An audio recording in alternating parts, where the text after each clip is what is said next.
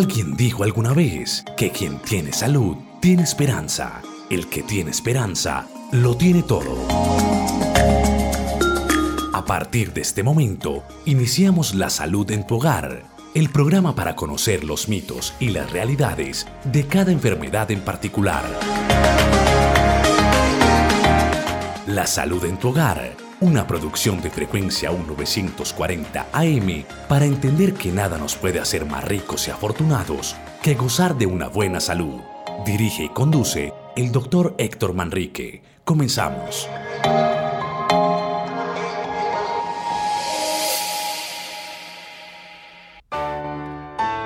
Muy buenos días, honorable audiencia. Eh, muchas gracias por estar conectados. Alejandro, muy buenos días. Eh, sus micrófonos, como de costumbre, son tuyos. Dales un saludito a nuestros oyentes y adelantamos con el programa. Doctor Manrique, un saludo cordial para usted y para toda la audiencia de los 940 del AM, frecuencia U, emisora cultural Universidad de Medellín. Les recuerdo a los oyentes de la línea telefónica a la cual se pueden comunicar es el 590-3580, 590-3580 y nuestra línea de WhatsApp 301-619-3392.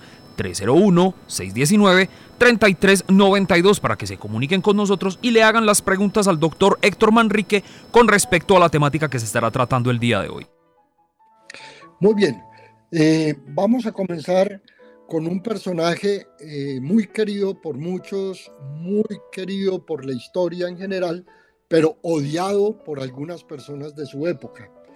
Eh, es el, el maestro, profesor, genio eh, Amadeus Mozart, cuyo verdadero nombre era Johannes Crisóstomos Wolfgangus Teófilos Mozart. Me imagino que ninguno de los había completo y ninguno se le va a acordar completo de aquí en adelante, yo por lo menos no. Muy bien, este personaje eh, nació el 27 de enero de 1756, siglo XVIII, en una ciudad, por lo demás, hermosa, muy bonita, muy especial, que se llama Salzburgo. Es una ciudad que queda más o menos a dos horas de, de la capital de Austria, de Viena. Murió el 5 de diciembre de 1791 en Viena, a la edad de 35 años. Tiene que ser un genio para que a la edad de 35 años haya producido más de 600 obras musicales de diferentes géneros de, de la época, todas, todas relevantes históricamente y que se conocen y se escuchan todavía en el día de hoy y que para futuro se seguirán oyendo. Eh, fue descubierto como genio musical por su propio padre muy, muy en la infancia y él fue el que definitivamente lo lanzó al estrellato, lo apoyó, hizo, le siguió todos los caprichos, porque tuvo muchos desde el punto de vista musical. Eh, hago un paréntesis eh, para mencionar lo, siguiente, porque seguramente se me olvida si lo dejo para el final, y esto es importante en la vida musical de, de, este personaje Mozart. Eh, cuando digo que le siguió todos los caprichos, una vez le pidió al papá que junto con su hermana, los únicos dos que quedaron de siete hermanos, su hermana mayor de dos años, dos años más que él, que lo quería que lo llevara a Viena. Y en Viena presentó su primer concierto a cuatro manos. Le dijo a la hermana que no sabía mucho de música, que lo acompañara con las dos manos de ella. hicieron un concierto fenomenal, histórico, que todavía se recuerda en estos campos de, la música clásica. Bueno, en diciendo estas cosas, vamos a decir que eh, este personaje, cuya música nos va a acompañar de fondo con esta pieza musical que más adelante me voy a referir a ella, eh, tuvo algo que al final del tiempo los médicos tanto de la época como nosotros los de ahora, podemos decir que lo acompañó un cuadro autoinmune, una, una deficiencia de la inmunidad. Hay muchas enfermedades que son por deficiencia de inmunidad.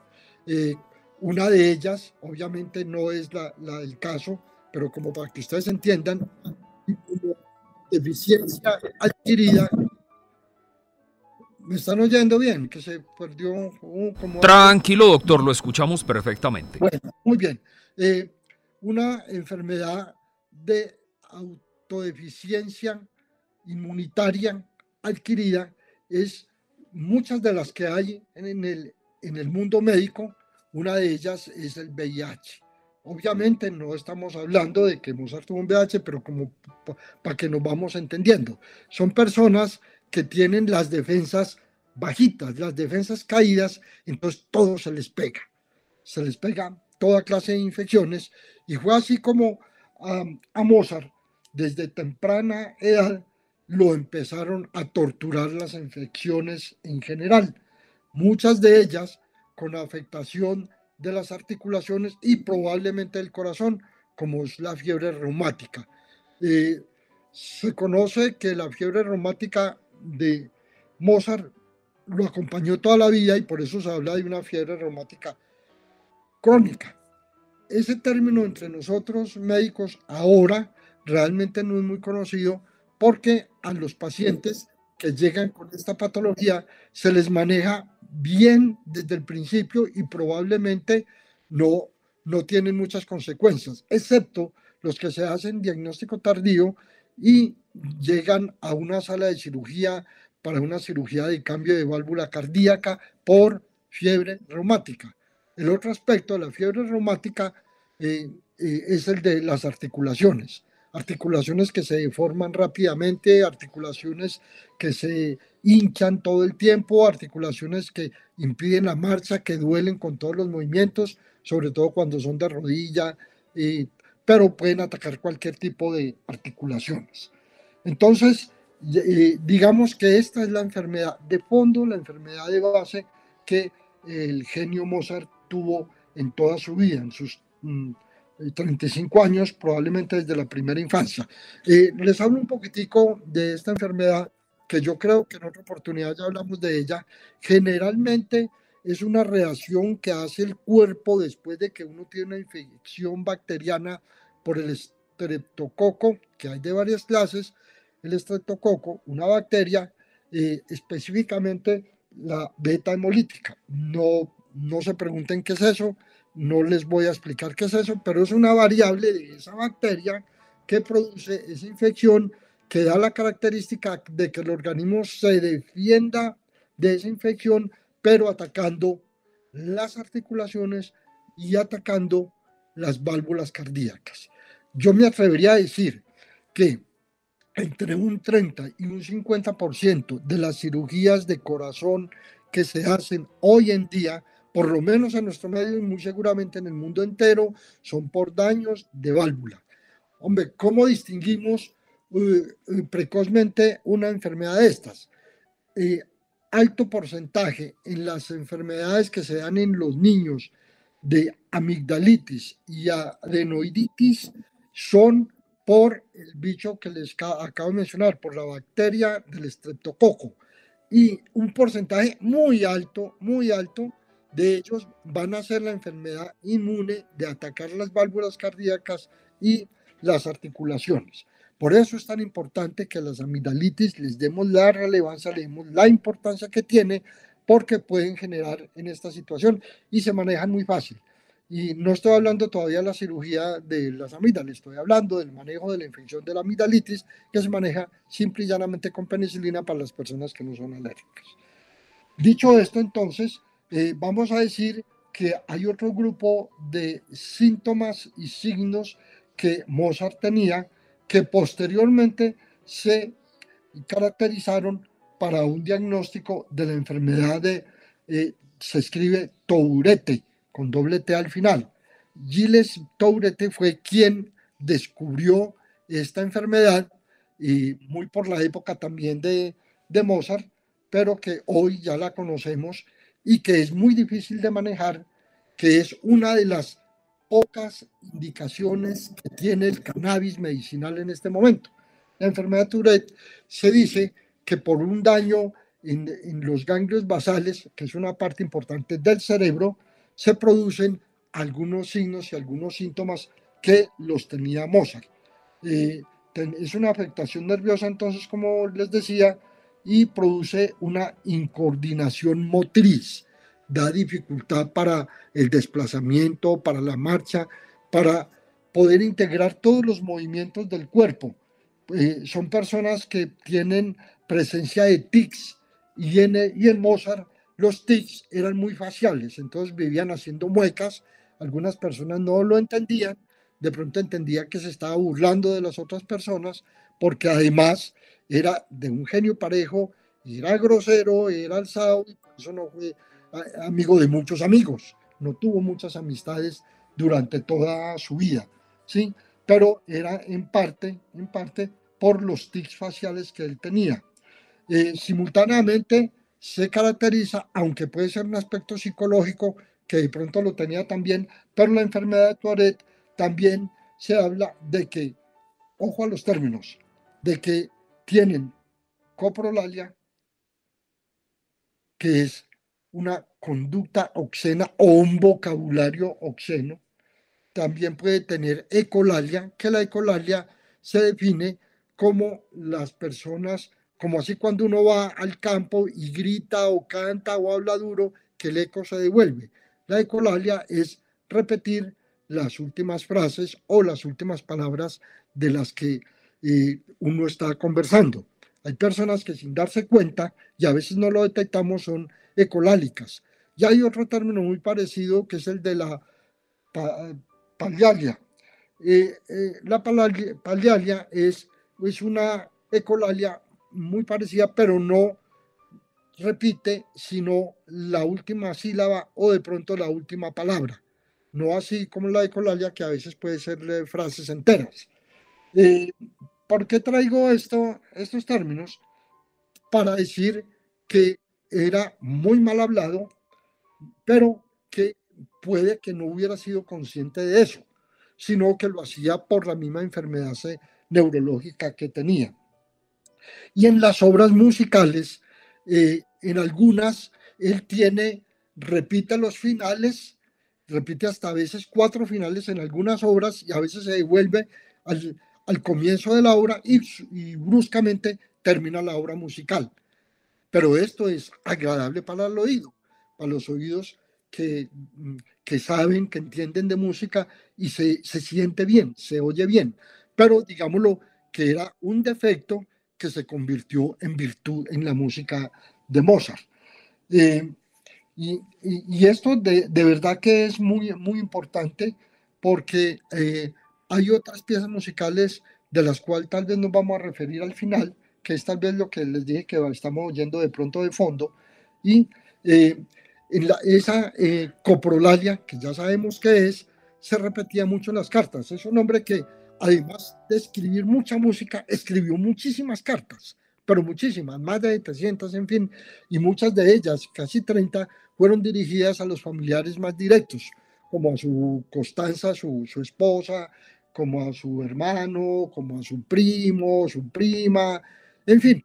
Y muchas de esas cartas su propia esposa las destruyó porque le daba vergüenza, sobre todo las que iban para los amigos que tenía, le daba vergüenza. Eh, y entonces ya las destruía sin que él se diera cuenta y no las mandaba. Muchas al clero, a sacerdotes de la época, porque eran demasiado obscenas. ¿sí? Entonces, eh, eso lo caracterizaba mm, no solamente la personalidad de él, sino la apariencia física, que además tenía, llamémoslo, algunos defectos como tal, mm, o, una variedad más bien, porque la estatura no la podemos hablar como defecto, era un hombre chico de 1,52 de estatura, eh, que posteriormente, después de una viruela, en la época de epidemia de la viruela que invadió a toda Europa, y se dice que a un porcentaje muy alto de la población le dio viruela, y una de las características de la viruela es que deja cicatrices monstruosas, sobre todo en la cara. Él quedó con cicatrices de, de la viruela, además era eh, flaco, delgado, pálido, tenía un defecto en una oreja, una oreja muy grande, con un conducto también anormal eh, y además de grande, pues muy pegada al, a la raíz de la oreja, que la tapada con el pelo, porque sí le daba pena mostrar la oreja. Y de una vez les digo que en medicina los defectos de, del oído o de la oreja van muy asociados a enfermedades de riñón. ¿Por qué les digo esto? Porque en los últimos días, eh, lo vamos a ver, tuvo compromiso renal y nunca se descubrió, porque obviamente estamos hablando del siglo XVIII, la medicina todavía tenía demasiados atrasos. Si hoy tenemos atrasos en medicina, que en los últimos 20 años hemos ganado lo que, lo que se demoró a veces 100 años para adelantar, nosotros en 20 años lo hemos ganado y posiblemente en los próximos 10 años va a ser mucha la ganancia que tenemos en medicina. Pero en esa época no estaba tan desarrollada, probablemente no se le hizo ese diagnóstico o no se conocía la asociación de eh, daños genéticos de, de, la, de, las orejas o el sistema auditivo con la relación de, de enfermedades renales. Bueno, eh, mm, otra de las características que no es una enfermedad, que la comparto, la comparto con él, es de la obsesión por los relojes. Eh, era coleccionista de relojes, eh, hablaba de los relojes, conocía relojes, abría relojes, ¿sí? Y esto pues también habla la historia, no es una patología, la verdad, pero, pero hacía parte de la personalidad de él yo no sé a qué horas hacía tanta cosa, no sé a qué horas componía tanto, no sé a qué horas escribía tanto, y a los 35 años, como les digo, dejó una obra gigante. Eh, los, los tics faciales de que, de que les hablo eran persistentes. Nunca, nunca dejó de hacer eh, muecas, solamente cuando estaba dormido. Nunca dejó de tener una agitación psicomotora tenía que estar moviéndose todo el tiempo, todo el tiempo. inclusive cuando estaba ah, escribiendo música o componiendo música o cuando estaba al pie del piano, eh, eh, hablaba y cosas ininteligibles. Los que estaban al lado de él no entendían nada, absolutamente nada de lo que él estaba hablando, pero seguramente su cerebro sí sabía qué estaba diciendo. Seguramente hacía parte de la composición musical que él hacía. Y cuando se paraba, no, se te, no se quedaba quieto, caminaba todo el tiempo en el mismo cuarto de un lado para otro, de una pared para otra, todo el tiempo era así y así eh, transcurría toda su vida. Bueno, eh, esto lo hizo y su personalidad como tal lo hizo meterse en, grandes, eh, grandes problemas en las relaciones con la gente, trataba mal de, de una manera, ¿aló? Escucho. Sí, doctor, lo escuchamos, tranquilo. Ah, es que a veces oía como, un, como una voz de fondo. Pensé que me estaban preguntando algo. Eh, otra de las cosas que hacía en su nariz era que cuando estaba en la mesa cogía las servilletas y se taponaba la nariz, cosa que nosotros hacemos a veces con los sangrados nasales. Él se metía y se metía servilletas en la nariz. Nunca se, se encontró la razón, pero ese era Mozart. ¿sí? Eh, a los nueve años, la historia empieza a hablar de las enfermedades de él. Dice que fue la primera enfermedad grave que tuvo, ¿sí?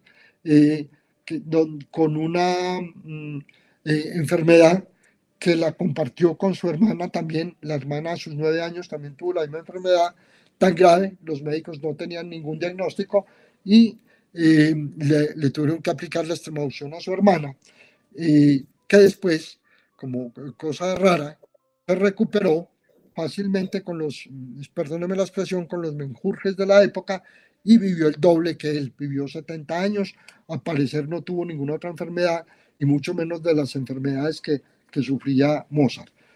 Bueno, eh, mm, se dice que mm, en su matrimonio tuvo dos hijos eh, realmente saludables, dos hijos que los llamó Carlos Tomás y Francisco Javier, eh, que no tienen mayor participación dentro de la historia, pero esa fue su, su prólogo que él dejó. Tuvo, como les dije en un principio, desde los seis años, frecuentes ataques de faringoamigdalitis. Entonces, no solamente era la faringitis, sino que acompañaba la infección de las amígdalas. Generalmente, cuando una persona tiene amigdalitis, tiene faringitis y viceversa. Cuando tienen faringitis, generalmente tienen amigdalitis también, porque son dos órganos que están pegados, están juntos y entonces es muy fácil contaminarse el uno con el otro. Eso es hoy día también. Em, entonces a los seis años eh, dijimos que había tenido una fuerte eh, fiebre eh, con malestar general, con, aparece en la historia con los primeros nódulos dolorosos hiperémicos. Hiperémicos quiere decir que tiene mayor circulación sanguínea y por eso se ven rojos, sobre todo en la región anterior de las piernas, en los codos y en los glúteos. Probablemente esta fue la primera infección importante que él hizo, recuerden, a los seis años. Y en esta época entonces ya le hicieron un diagnóstico de fiebre reumática que lo duró 11 días. Eh, al año siguiente tuvo otro cuadro de fiebre y de dolores articulares, ya no con los nódulos que había tenido el año anterior, sino ya con más profundamente los dolores articulares. A los 10 años tuvo un nuevo brote de artritis, principalmente de las rodillas y los tobillos que lo acompañarían el resto de la vida. En el mismo año presentó una fiebre tifoidea. Les recuerdo, la fiebre tifoidea es producida por una bacteria generalmente de los alimentos en descomposición o contaminación y de las aguas obviamente contaminadas con esta bacteria, con la salmonela. Salmonella tifi también le llaman. Produce entonces un cuadro en él de fiebre alta, disminución de peso, eh, un pulso muy leve, pulso muy suave, que da a entender en los términos médicos de hoy de que tuvo un cuadro de hipotensión severo y que probablemente esto lo hubiera podido, esto solo lo hubiera podido matar en esa época. Pero logró de alguna manera recuperarse de su malestar general, de la inflamación de la mucosa de la boca que también tuvo, ¿sí? Para 1777, eh, o sea, seis años antes de su muerte, eh, fue cuando se presentó la epidemia de la viruela y cuando lo eh, dejó las cicatrices en cara a él. A los 16 años tuvo otro cuadro de aumento de fiebre más ictericia. La ictericia es el color amarillo de, los ojos o de las conjuntivas, el color amarillo de, de la piel o mucosa que hay debajo de la lengua y la color amarillo de la piel en general. Eh, esta ictericia o este color amarillo lo dan muchas enfermedades, generalmente de tipo hepatitis, de tipo paludismo. Eh, en él entonces eh, se le hizo un diagnóstico de una hepatitis en general, no se le puso apellido a la hepatitis, pero transcurrió con la ictericia que les estoy comentando, que se da por, por inflamación de los canales pequeños del hígado, que son los que transportan la bilis hacia el colédoco y hacia la vesícula biliar. En el colédoco van directamente al duodeno para darle el color a las heces, para ayudar a la digestión, porque lleva enzimas, y cuando se guarda en la vesícula biliar, esta se mantiene como depósito, como almacén, también para ayudar a llevar esta bilis al colédoco, que hace que el tracto digestivo eh, tenga una mejor función con las enzimas que ellos tienen y para darle el color realmente de lo que son las heces hacia el final del trayecto digestivo. Eh, también se dice de Mozart que en la infancia tuvo abscesos dentarios continuos, permanentemente.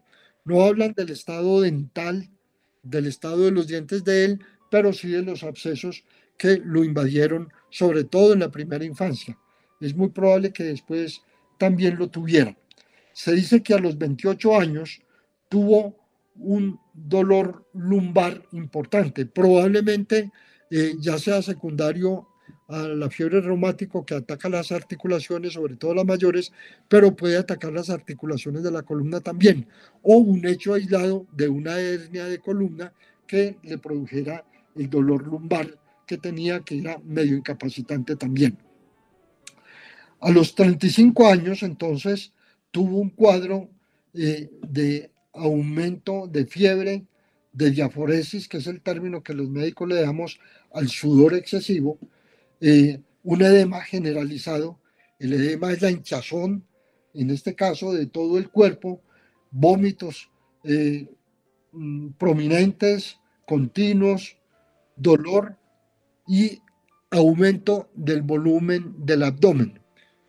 El aumento del volumen del abdomen lo pueden dar varias cosas. Lo puede dar una distensión intestinal, lo puede dar una cantidad de líquido, lo que llamaban nuestros antiguos antepasados la hidropesía, que no es otra cosa distinta que la colección de líquido que se puede dar por varias razones. Una, por una insuficiencia cardíaca, dos, por una insuficiencia renal o tres, por eh, pacientes terminales de, de cáncer en general que pueden producir un cuadro, una carcinomatosis y que puede producir esta hidropesía de cual yo les hablé hace un momento. Eh, e, ahora pues el manejo es de múltiple y uno de los manejos es que le pasan una sonda al abdomen y drenan ese líquido. Eh, como probablemente la, esta hinchazón del abdomen era colección líquida, en él era más de origen cardíaco, pero sobre todo de origen renal. Aquí es donde los médicos de la época de pronto no, no enfatizaron en que podía tener una insuficiencia renal, que de hecho pues la pudo tener, pero ocasionado eh, una, una por la, eh, la eh, fiebre reumática que la padeció toda la vida, porque también puede dañar el riñón. La fiebre reumática puede dar una enfermedad del riñón que se llama una glomerulonefritis. Eh, no vamos a hablar de la glomerulonefritis el día de hoy, de pronto en otro capítulo, pero es una falla autoinmune también, independiente de cualquier infección que pueda tener, una falla eh, autoinmune que lo puede producir el mismo cuerpo y produce un daño renal de tal manera que no puede cumplir su función y el organismo se puede intoxicar con los productos de desecho, que es para lo que sirve el riñón y las vías urinarias, de sacar muchas de las cosas que no sirven en el cuerpo y que se consideran a veces como tóxicos. Eh, les recuerdo que nosotros medimos la función renal con varias pruebas, pero con dos fundamentalmente. La una con la creatinina, eh, que generalmente debe estar por los lados de uno en todas las personas, que cuando está por encima se puede hablar de una insuficiencia renal y el otro con el índice de filtración. El índice de filtración no es otra cosa distinta que mirar qué tan funcional está el riñón para filtrar la sangre que pasa por el riñón y destoxicándolo. El origen de la orina está en los líquidos de la sangre que pasan por el riñón y todos los tóxicos que hay en la sangre. Es un filtro maravilloso que saca todos los desechos y después va a la vejiga. Entonces, para eso nos sirve el riñón, para eso y para muchas cosas, pero esa es la función renal del riñón, lo, la que se le dañó a Mozart al final de sus días.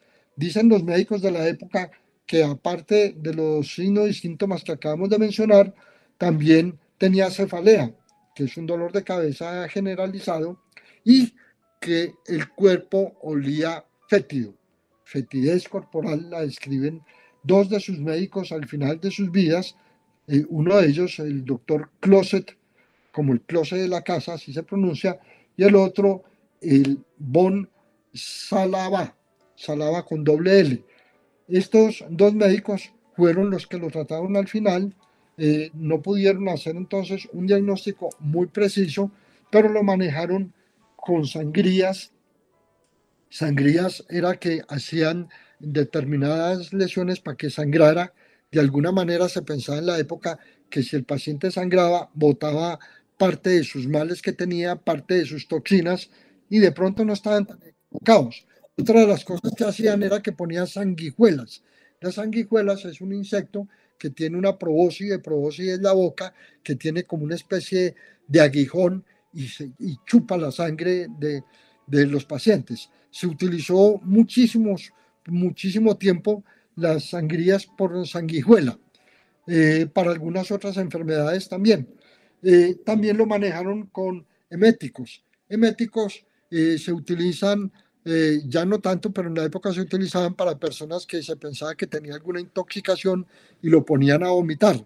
Ahora lo que hacemos nosotros es, en los pacientes que creemos que tienen una intoxicación alimenticia o una intoxicación por venenos, es que además del baño general, porque muchas de esas sustancias salen por la piel y, se devuelven y se reabsorben, por el cuero cabelludo y por la piel en general. Entonces se maneja con una sonda nasogástrica aspirada, chupándole todo el contenido gástrico, porque ahí podía haber tóxicos y hay venenos. Esto fue una de las cosas que ellos utilizaron, pero con medicamentos que le producían vómito a, a Mozart. Y también le mandaron purgantes, que los purgantes lo que hacen es acelerar el movimiento del intestino y hacer que el paciente tenga diarrea todo lo que produce diarrea se puede decir que tiene efecto purgante. Y entonces sacan más rápido, más fácilmente todos los tóxicos, en este caso eh, las infecciones que tenía en el tracto digestivo podían salir más fácil por un purgante. Uno piensa que, que es una medicina atravesada, pero, pero tiene, tiene su lógica. Eh, las tres cosas que hemos mencionado de las sangrías, los eméticos y los purgantes tienen su lógica y sobre todo para la época. De pronto en esta época lo manejamos de una manera diferente, pero, pero para esa época estaba bien visto. Eh, se dice que entonces murió pasada la medianoche de, de ese 5 de diciembre, eh, por eso se dice que fue el 6, al 6 al amanecer. no sé si hasta, hasta este momento ¿Hay alguna pregunta que podemos resolver y si no podemos continuar algunas cosas importantes de la vida de Mozart? No sé si hay alguna pregunta en este momento. Sí, doctor, tenemos oyente en la línea telefónica. Adelante. Muy buenos días, ¿con quién hablamos? Días, les habla Guillermo Palacio. Don Guillermo, excelente, muchas gracias por comunicarse con nosotros. ¿Cuál es su inquietud? un cordial saludo para el doctor Manrique y como siempre felicitarlo por sus extraordinarios temas. Muchas gracias, ustedes se lo merecen. Un hombre muy ilustrado en el campo de la medicina. Doctor, tengo estas curiosidades. Usted, poniendo la atención a su intervención, eh, habló por allá de algo así, la ecolalia que padeció este Mozart. Cuando, repite La, cuando la persona repite palabras o el texto de la frase, algunas frases finales, vuelve y la repite pero eso se da desde el punto de vista oral, es decir, hablando o la persona también es, al escribir repite esas mismas últimas palabras de un texto. y lo ah, segundo. Eh, eso, eso cuando es escribiendo se conoce como disgrafia, pero aquí en la ecolalia es solamente conversando. Continúe, por favor, don Guillermo. Y la segunda pregunta, inquietud, doctor, que tengo es, que me parece importante porque, pero una curiosidad de lo científico. Usted habló de la función, la disfunción renal, bueno, de la creatinina y lo demás, pero concretamente la orina. He leído por ahí, doctor, que una de las formas de saber que el riñón está trabajando mal es cuando la orina presenta una densidad, digámoslo así, o una consistencia como jabonosa, como grasosa tipo aceite, aceitosa, que hay que abrir el ojo porque puede significar que el riñón está botando la proteína por la orina. Muchas gracias, doctor. Don Guillermo, muchísimas gracias por su participación. La orina, como les dije, pueden salir muchos tóxicos, pero pueden salir sustancias que el cuerpo las necesita. Hay una enfermedad que se llama, eh, un síndrome mejor que enfermedad, que se llama perdedores de proteínas y las pierden por, por la orina. Eh, esto generalmente se da por daños renales directamente. Eh, hay un daño y entonces permite que no solamente de la sangre pasen tóxicos, sino que también salen proteínas y se botan, y se botan entonces por este contenido. Eh, el, hecho de, la densidad, hay que tener mucho cuidado con ese término, la densidad. La densidad es, para que entendamos así rápidamente todos los que estamos oyendo, la densidad depende de la cantidad del peso de los solutos que tiene la orina, es decir, del peso de, las, de todas las sustancias que tiene la orina. Eso es lo que produce, lo que habla de, la densidad. Entonces podemos decir que hay una densidad alta o hay una densidad baja. Probablemente, probablemente cuando ustedes ven una orina muy concentrada, una orina color anaranjado o muy amarillenta, fuerte, se puede decir que esa orina tiene demasiadas sustancias para la cantidad de orina. Es decir, es una orina que está concentrada. Vámonos para el otro lado. Cuando la orina es eh, color ámbar, que es el color característico de la orina, que es un amarillo claro, decimos que es una orina normal, pero puede haber una orina que es muy clara, que es como agua. Ocurren las personas que toman mucha agua, que toman muchos líquidos y que están sanas por lo demás. Estas personas entonces tienen una orina clara, varias veces tienen que ir al baño a orinar y esto, tanto la concentrada como esta diluida o, menos concentrada se pueden considerar normales. En la concentrada es que a veces nos falta líquido y entonces ese color no la dan la cantidad, el exceso de cantidad de sustancias que salen por la orina. Ninguno de los dos se puede considerar que es una orina anormal. Es anormal cuando a pesar de los líquidos que se toma, la orina es muy concentrada y muy poquita. Ahí hay que abrir el ojo. Probablemente ese paciente tiene una creatinina alta o tiene una tasa de filtración, que yo ya le expliqué ahora que es la filtración, una tasa de filtración eh, en alguno de los extremos, o muy alta eh, o muy baja. Generalmente es muy baja y cuando es muy baja y con una creatinina alta, estamos hablando de una insuficiencia renal que si es muy grave, podemos hablar de una falla renal. Esto es más o menos para contestarle a usted, don Guillermo Palacio, y me sirve mucho para aclarar muchas cosas de la orina. Entonces no se asusten si por la mañana, sobre todo, encuentran una orina demasiado concentrada. Es normal, porque durante la noche generalmente no consumimos alimentos, no consumimos líquidos, pero el riñón no descansa. El riñón sigue trabajando. Pero como le faltan líquidos, entonces la orina en la mañana, la primera orina en la mañana, generalmente es mucho más amarilla, mucho más concentrada, pero se considera normal. Adelante si hay alguna otra pregunta. No, doctor Manrique, no hay más preguntas por el momento. Continuemos con la exposición. Bueno, entonces eh, ya se murió eh, Mozart, se murió entonces en esta noche y amanecer del 5 al 6 de diciembre, pero vamos a hablar algunas cosas que son importantes, importantes en la vida de él, no solo como persona, sino desde el punto de vista salud. Eh, antes de que nos coja la noche, yo, yo quiero que ustedes eh, escuchen eh, parte de esta pieza musical y, y, cuando yo vuelva a hablar, le pido el favor a Alejo que la deje, pero en un tono muy bajo para que nos sirva, nos sirva de fondo. La tiene a la mano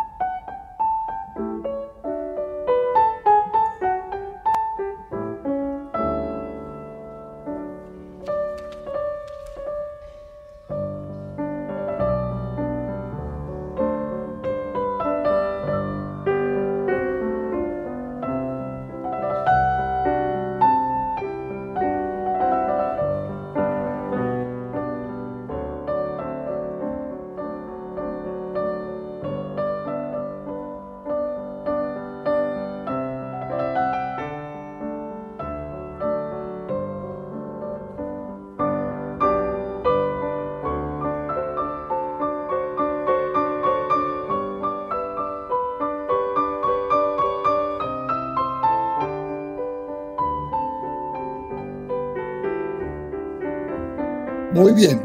Eh, Alejo, ¿tú recuerdas cómo se llama esa pieza musical?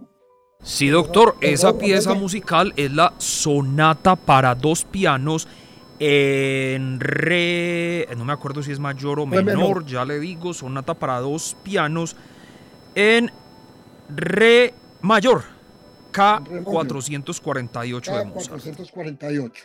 Bueno, eh, ese K448 es una es una asignación de las obras que se le hacen, no tiene relevancia. Lo que tiene relevancia es la sonata en re mayor. La mayoría de las notas se hacen en re mayor y se hace eh, para dos pianos. Bueno, eh, yo no soy experto en música, me gusta mucho sí, pero no soy experto. Eh, lo importante de esta pieza musical es que, eh, como muchas otras, pero esta en específico, la han utilizado musicólogos, psicólogos, psiquiatras, médicos en general, y muchos de ellos, le salió inclusive en la National Geographic hace algunos años, eh, salió un escrito que el autor de los comentarios de esa pieza musical la llamó el efecto Mozart. El efecto Mozart da mucho, ha dado mucho de qué hablar, e incluso ya hay un libro importante.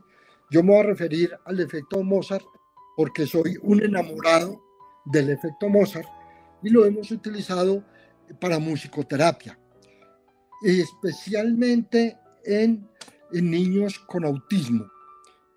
Pues todavía no sabemos por qué muchas de las piezas musicales de Mozart y de otros autores musicales han servido como tratamiento de muchos desórdenes eh, mentales y de trastornos de personalidad, pero muy en especial en, los niños autistas los concentra. Cuando hablo de los niños autistas, también hay otra parte de, la música que no es propiamente la de Mozart, que se utilizan en cuartos cerrados muchas veces eh, con la compañía de un ser querido y generalmente de la mamá y tienen que ver es con el ritmo cardíaco, con el ritmo cardíaco que ellos antes del nacimiento tenían muy cerquita de la mamá junto con los movimientos intestinales. Esto es una terapia de avanzada en el autismo, hace que estos niños se concentren mucho más, hace que sean más productivos y muchos de ellos son brillantes en las artes en términos generales. Ya habíamos hecho dos programas de autismo, no me quiero quedar ahí, pero eso para recordar. Entonces el efecto Mozart, para los inquietos, los invito a que de pronto lean, eh, lean un poquito y escuchen que de verdad que esto nos sirve. Eh, los muchachos de ahora probablemente no, no utilizan la música de Mozart, sino que utilizan otro tipo de ritmos modernos y también uno conversa con ellos y le dicen que sin esa música, no estoy hablando de todos, estoy hablando de muchos de ellos, sin esa música ellos no son capaces de concentrarse. La música tiene un efecto mágico. Es mágico porque de alguna manera lo hipnotiza a uno. Hablo en los términos de, hipnotismo cuando uno está dedicado a una sola cosa, cuando uno está, eh, está dedicado a oír o a pensar o a escribir o hacer algo en específico y la música hace, hace que las células nerviosas se concentren en algo y recordemos que las células nerviosas, así como las células del corazón, tienen un trazado eléctrico. Todos, todos hemos visto que es un electrocardiograma. Probablemente no todos han visto que es un electroencefalograma, pero es algo similar donde hay ondas que van para arriba y que van para abajo y que dependiendo de la velocidad y dependiendo del tamaño de esas ondas, tienen una clasificación. En el hipnotismo, que lo podemos medir cuando estamos oyendo una música, o de pronto cuando me están oyendo a mí, modestia aparte, eh, podemos encontrar que estas personas están en un ritmo alfa. El ritmo alfa cierra un montón de puertas del cerebro y deja apenas unas abiertas, que son las de la concentración en lo que estamos haciendo en ese momento. Entonces, eh, recuerden, el efecto Mozart mm, es discutido en, por parte de muchas personas, pero de verdad que no ha servido mucho. Mozart lo han utilizado eh, en agropecuaria. Eh, muchos de ustedes han, han oído que en algunos atos o en algunos centros de, de criadero de animales en general hay algún tipo de música, lo han utilizado. Dicen que pues las vacas son más tranquilas y que pueden producir más leche, ¿sí? En fin, no, tampoco me quiero meter en esto, solamente les quiero dejar la inquietud para los interesados en leer, es bien interesante y de verdad que se cultiva este ambiente musical en muchos aspectos y obviamente para los seres humanos es bien, bien atractivo y con, para los musicoterapéuticas, eh, ellos hablan bondades de este sistema de música como tratamiento mental y emocional de, de muchas personas. Eh, eh, no sé cómo estamos de tiempo. Podemos hacer... Tenemos seis minutos, doctor. Bueno, entonces en estos seis minutos, si no hay preguntas, los voy a dedicar como a hacer una especie de resumen de algunas de las cosas importantes de, de esto. Les decía que uno de los diagnósticos tardíos que le hicieron a Mozart fue el del síndrome de Tauret, un nombre francés en honor a quien describió la enfermedad y que es una de las enfermedades que se recomienda de manejo con cannabis. No de cannabis como, como primer eh, medicamento, sino en aquellos pacientes que ha sido muy difícil el manejo y que no responde bien a muchos otros eh, medicamentos o a muchas otras terapias. Eh, estábamos diciendo también entonces que era un hombre hiperactiva, hiperactivo, que no podía dejar eh, los pies quietos, aunque estuviera sentado, tenía que estar moviendo los pies permanentemente como parte de ese síndrome, las manos, los tices faciales que les dije, y como en, la, en el aspecto personal, lo que habíamos dicho que era un hombre pálido, delgado, de pelo castaño, ojos azules, exoptalmos. El exoptalmos también lo hemos mencionado alguna vez, que es la protrusión de los ojos, ojibrotados como ojos de sapo. Se presenta en algunas enfermedades, la más común de ellas es en la enfermedad de tiroides, enfermedad de hipotiroidismo o enfermedad también eh, más avanzado de Grace-Basedov eh, o un hipotiroidismo que puede producir también una masa en cuello, como el coto, conocido como coto. Estas personas también están asociados cuando ha cogido mucha ventaja el hipotiroidismo, producen los ojos grandes, los ojos salidos, como les decía, los ojos de sapo. ¿sí? Eh, también se les conoce por parecido al sapo, se le pueden llamar bufoptalmos. Bufo es sapo. ¿sí? En medicina, eh, muchos de los términos tienen que ver o con nombres propios o con el parecido a.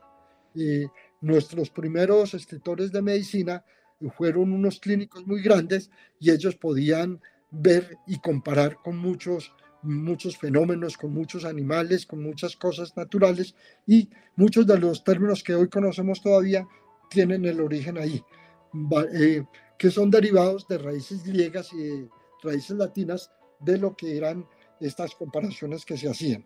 Ya habíamos hablado entonces de la oreja, que era la oreja izquierda, era una oreja grande, ancha, plana, con un orificio del conducto auditivo en, forma de herradura, no era cilíndrico como los que conocemos ahora, sino como una herradura que él lo tapaba con su, con su cabello.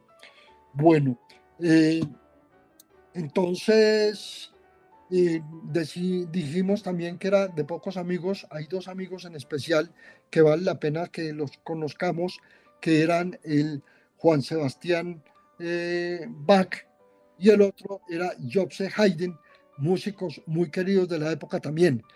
Al resto de los músicos los odiaba, competía con ellos, los les decía epítetos y términos eh, poco amigables y no eran amigos de él y los criticaba mucho. Él también se consideraba como genio de la música, él pensaba que dentro de la música él era de las personas que más sabía, que más producía, y la verdad sí, pero pensaba que los demás estaban muy por debajo de él, exceptuando a estos dos amigos con los cuales se llevó muy bien. Em, ¿Qué más les cuento? Doctor Manrique, tenemos oyente en la línea telefónica y una pregunta por WhatsApp. Adelante. Muy buenos días, ¿con quién hablamos? Eh, doctor Manrique, le habla nuevamente Guillermo Palacio. Adelante, don Guillermo. Doctor, usted me dejó desconcertado cuando habló de la relación de la oreja con las disfunciones renales. Entonces yo me pregunto, estos, estas personas que coloquialmente llamamos tungos, que han perdido la oreja, se ve mucho entre los campesinos, un machetazo y quedan ahí, les hacen un fruncido, pierden ese pabellón totalmente, eh, son candidatos a padecer más adelante problemas renales o no. No, o señor. el pabellón No, de la oreja que misión cumple. Muchas gracias. No, estamos hablando de la enfermedad congénita, de la enfermedad de que, que nace la malformación de oreja en el nacimiento. Eh, es, es algo complicado explicarlo, pero simplemente tiene relación con el desarrollo embrionario del feto Eh, recuerde que el feto eh, tiene varios, varios ejes de formación de los diferentes órganos y hay algunos eh, órganos que, que nacen de uno de estas columnas vertebrales, por decirlo así, tres ejes, y, y, entonces están relacionados. Cualquiera me puede preguntar, pero ¿qué relación puede tener la oreja con el riñón? Pero en la formación, en el comienzo de la formación de estos órganos, tienen un eje común. Eso pues como para entender así grandemente. Pero al tumbo, al que le cortan la oreja o al que, o al que después de, de algunos un montón de orificios que le hacen la oreja se infecta y la oreja termina malformada o destruida o en fin, no tiene nada que ver porque ya esa oreja, esa oreja se formó y esa oreja en algún momento fue una oreja normal. Entonces ya no tiene ninguna relación con las enfermedades congénitas del riñón. Eso solamente en la formación cuando hay una mala formación y genéticamente y a la hora del nacimiento podemos reconocer algún daño de esos. Para que estén tranquilos, las personas que de pronto han tenido algún problema eh, después del nacimiento de la oreja no tienen nada que ver, no se tienen que preocupar por riñón. Muchas gracias por esa inquietud, don Guillermo. Y la otra pregunta nos, las, nos la hace el maestro Augusto Bustamante. Nos pregunta que por qué el efecto tranquilizante del efecto Mozart, sabiendo que Wolfgang Amadeus Mozart tuvo como una especie de vida un poco tan turbulenta. Eh, yo no diría un poco turbulenta, muy turbulenta, demasiado turbulenta, demasiado licenciosa. Eh, no habla la historia, pero muy probablemente también era alcohólico dependiente, ¿sí? Eh, pero en fin, esa, esa parte de la historia no, no nos importa mucho, pero eh, no sabemos, y en esto sí lo dejo como interrogante, si la fluidez del por la música, si la habilidad por construir música, por producir música, tenía que ver con sus problemas de enfermedad y sobre todo con las enfermedades, la enfermedad cerebral que él tenía, muy probablemente. Eh, en, muchas personas farmacodependientes, eh, sobre todo cuando todavía están lúcidos, cuando son autónomos todavía, muchas veces, eh, y, lo voy a decir con, con carácter interrogado, muchas de estas personas son genios literarios o son genios de la pintura o de la escultura o de la misma música. quiero dejar el interrogado ahí, no quiero afirmar, porque creemos que eh, el cerebro el cerebro es normal, pero que con una gama muy grande, eh, con un umbral muy grande entre lo normal y lo anormal. En esa normalidad se ven muchísimas cosas. Nosotros no entendemos muchas veces por qué una persona huele algo que yo no sea capaz de oler estando a la misma distancia, y por qué una persona oye, hablando de, de audición normal, porque una persona oye ciertos sonidos y otros no, y ahí hago comparación con los animales que tienen un umbral mucho más grande de, de alturas de, audición, ¿sí? ¿Por qué una persona ve otros colores de otra manera diferente? ¿Por qué algunas personas ven los tonos de grises o los tonos de verdes o los tonos de rojos o de azules distintos a como yo los veo? Toda esa variedad, sin que se considere anormal, son diferentes y eso hace, eso hace que seamos diferentes unos con otros. Yo diría que no hay dos cerebros iguales, no hay dos funciones cerebrales iguales y eso es lo que nos hace que unas personas tengan cierta habilidad que otros no tienen y es el cerebro. El genio de nosotros no somos nosotros, el genio de nosotros es el cerebro. Y aquí quiero terminar rindiéndole un homenaje muy grande a Mozart y al cerebro de todos los seres humanos.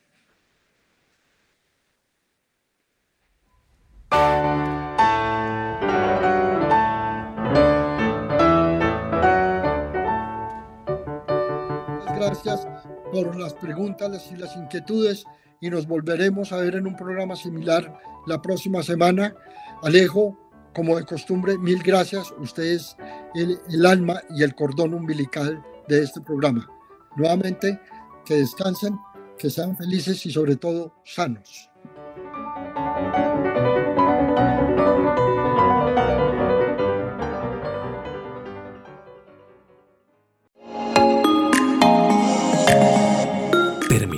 La Salud en tu Hogar, el programa para conocer los mitos y las realidades acerca de cada enfermedad en particular.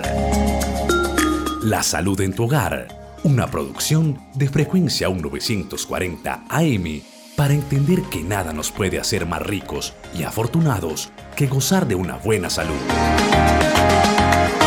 Con la dirección y presentación del Dr. Héctor Manrique.